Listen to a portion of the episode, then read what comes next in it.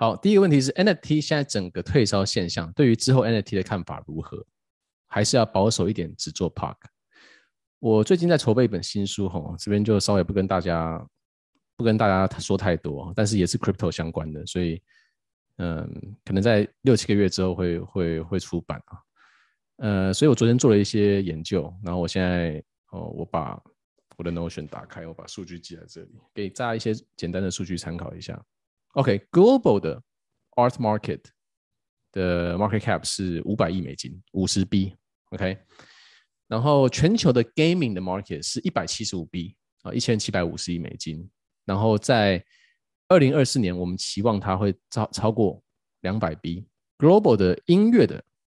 这个 Market 有也是一样，跟 Art 一样有五十 B 左右。所以这这些加起来总共有两百七十八 Billion 的总市值。然后现在 NFT 是五五 B，所以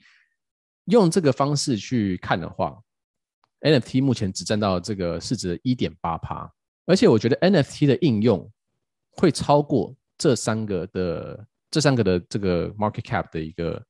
总和，因为像比如说 gaming 好了，我们比如讲不是游戏哦，就是赌博这个东西，像 D-Race 这个赛马的东西，它就是结合有一点赌博，我赌博的东西全部都没有放进去。然后比如说 SocialFi 哦，上次有一个朋友传给我说，哎，你知道现在这个啊，像 Tinder 这种东西，我们也可以做这 Blockchain 的方式去做，用 Web 三的方式去做。SocialFi 的 Market Cap 我也没有算。然后还有呃，比如说房地产，或者说现实生活的资产转到线上可以去应用，这个地方我也没有算。所以整体来讲的话，我们能应用的东西，在我现在看到这些 NFT 的市占率都不到一趴。那它后续还会变成什么花样的话，其实都非常有可能嘛。所以对于我来讲的话，NFT 是真的是早到不能再早了。我觉得在两个月之前，Ryan 开始搞那个 COVID Punk 的时候，我对于 NFT 整体来讲的话，我的信仰其实没有很足。所以我只是说这个买一点啊，然后这个这个 flip 一下很开心，这个买一点 flip 一下很开心。可是我现在对 NFT 的信仰是超级足，我觉得这完全没问题。而在这个完全没问题的当中，Park 的作品又是非常非常独特的。一条路，然后完全独树一帜。比起说 Subducks 或者说呃这个 Group Groupie 或者说什么什么猫头鹰或青蛙的话，其实 Park 的作品跟他们完全完全不一样的。他这个结合了很多的这个 theory，很多的这个哲学，很多的赛局，还有很多的人性，是一个独一无二的 project。所以对于我来讲的话，我现在还是一直持续在买 NFT。像 Ryan 跟我昨天我们就 FOMO 了一个项目。你要你要来讲一下吗？这个项目是好讲一下这个，准备准备进去输烂的这个项目。对对对，来跟大家分享一下，这个项目叫做嗯叫什么名字呢？Quantum dot art 啊，对，Quantum dot art 就 Quantum 就是那个量子的那个字啊，Quantum dot art，我我很快的贴给大家。现在跟价钱跟我们买的价钱差不多了。对，我已经分墨两组进去，因为我们其实每天有时候买来买去，买来卖去。我们不见得会什么东西马上就一买就哎，讲我买什么这样子，但是这个这个其实是不错的，呃，原因是因为在 NFT 有很多领域嘛，像刚刚 Raymond 讲到的音乐啦、游戏啦，然后这种迷音啊类型的呢，那里面其实在艺术领域有一个领域是摄影，呃，摄影那那天 Raymond 有去找全球的摄影的总市值，十一 B，十一个 B 脸，那这一个东西其实现在在 NFT 领域上面，嗯、呃，几乎是零了，声量很小了。超小，之之前有一些像有一个很红叫做 Twin Flame，就是双胞胎的照片，那个被炒作到，不管是炒作还是反正那个价钱被弄到很高啦，一一张照片都要一百一百个以太币吧，好像是，哦，然后那个项目是有上 Sotheby's 吗？还是有上 Sotheby's？嗯，OK，它是 Sotheby's 在 NFT 拍卖里面唯一一个就是摄影的作品哦，是，所以所以这一个是之前如果硬要讲摄影有有火起来就只有这一个而已，哦，那其他都没有。那这一次呢，就是这个 Twin Flame 的作者，对吧？啊、他要来带头来弄这一个这一个新的项目，他要弄一个摄影的 Art Blocks。对，那 Art Blocks 可能新手不知道，Art Blocks 就是，嗯、呃，我我我都把字打出来了，有人因为怕有人不知道，你可以去搜寻哈。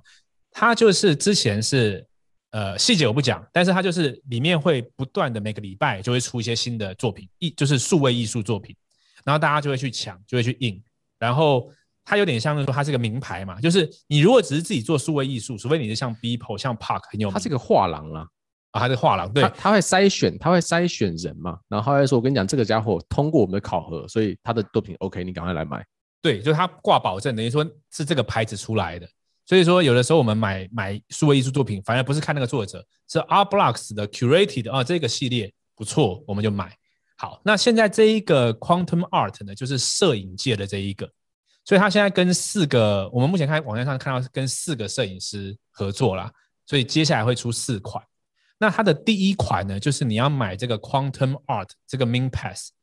你要你要有这个 Pass 呢，到时候才可以 Mint，所以。我们那个时候就看半天，然后说那这已经两个以太币、三个以太币了，其实蛮贵的嘛，因为完全不懂啊。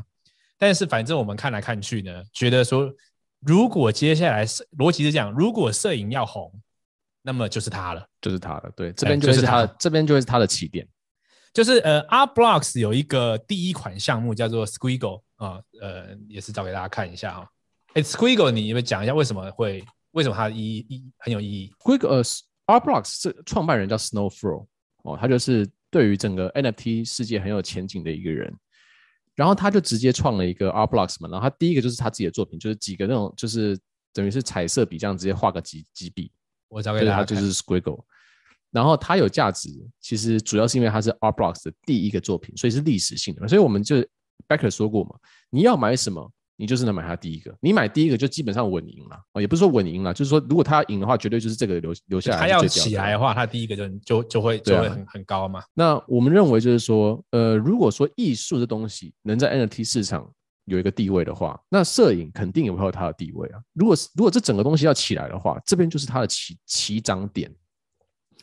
我今天下午在下午在听一些 podcast 嘛，我觉得就是说。啊，这个可能会有点扯到讲太多，但是我之后会写一个这个整理啊，在我的放在我的这个 newsletter 里面，就是 Web 一点零是从一九九零年到二零零五年，那这个时候我们是走 information 的路线，我们是把比如说 magazine，我们把它放到网上去，然后给你给你去这个观看。零五年之后，我们就走一个二点零，二点零的话就是说，好，我开始结合 social，然后我可以呃，比如说我的 Spotify 也可以做起来。啊，我可以找到很多的 artist，然后找找到很多的这个人，但是我赚钱的还是 corporation，对不对？赚钱的还是说公司的赚，而不是说 art artist 赚钱。可是相对来讲的话，他赚的百分比是非常小的哦。就是真正的这个 content 的作者，像 YouTube 也是一样，其实 YouTube 赚的都比 YouTuber 多非常多。YouTuber 赚的其实能比他现在赚的钱多非常多倍，这中间全部都被这些公司去吃掉了。所以像那个 music 好了。你说那个 Blau 对不对？就是三 L A U 这个这个 DJ，他他 drop 一个 NFT，他直接赚十一 million，你会觉得说这个这个完全不合理，但是其实根本就不是这样，因为整整个框架我们都把它想成 Web 二点零模式，其实真正的这个一个人触及到他的粉丝这个群是现在的那个 Web 三点零，所以我觉得现在这个 sell 才是真的嘛。我这样讲，我这样讲是不是不知道这样子有没有有没有 clear？是，我觉得我觉得这样讲反而更更清楚。反而更清楚是，所以总之就 是我刚我刚一开始在讲什么忘记了，主要是要讲摄影这个啦，这个 Mint Pass。对，所以所以这个这个 medium 就是说 Web 三点零，它完全解决了说，呃，因为我因为我们以前是这样，我们出一个产品，我们如果没有在一个中心化的一个伺服器上面取得一个 scarcity 的认证，啊，就比如说我现在上 YouTube，然后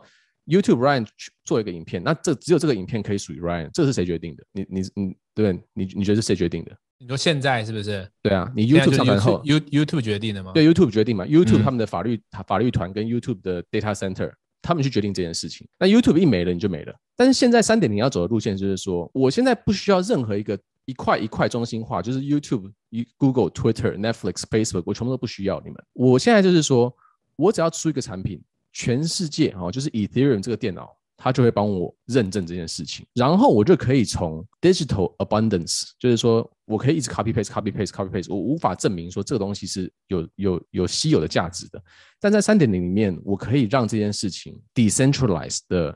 让全部人认证说我的东西就是属于我，然后我直接接触我的粉丝。那在这个情况下，我的想象就是说，photography 这东西也是很多人喜欢。它的市值有十一 B，那如果说我可以解决稀有性的问题，透过 blockchain 的这个技术的话，那所有的 medium 都会往这边跑啊，它一定会把二点零干掉啊。那 photography 一定有它一席之地啊。那如果它只有一席之地的话，那这个不就是历史上的第一个作品？那不是屌爆了？是没错。那三一算什么？所以这有又牵扯到，就是说，那如果它有一席之地的话，如果我们要挑，我们不知道怎么挑嘛。就像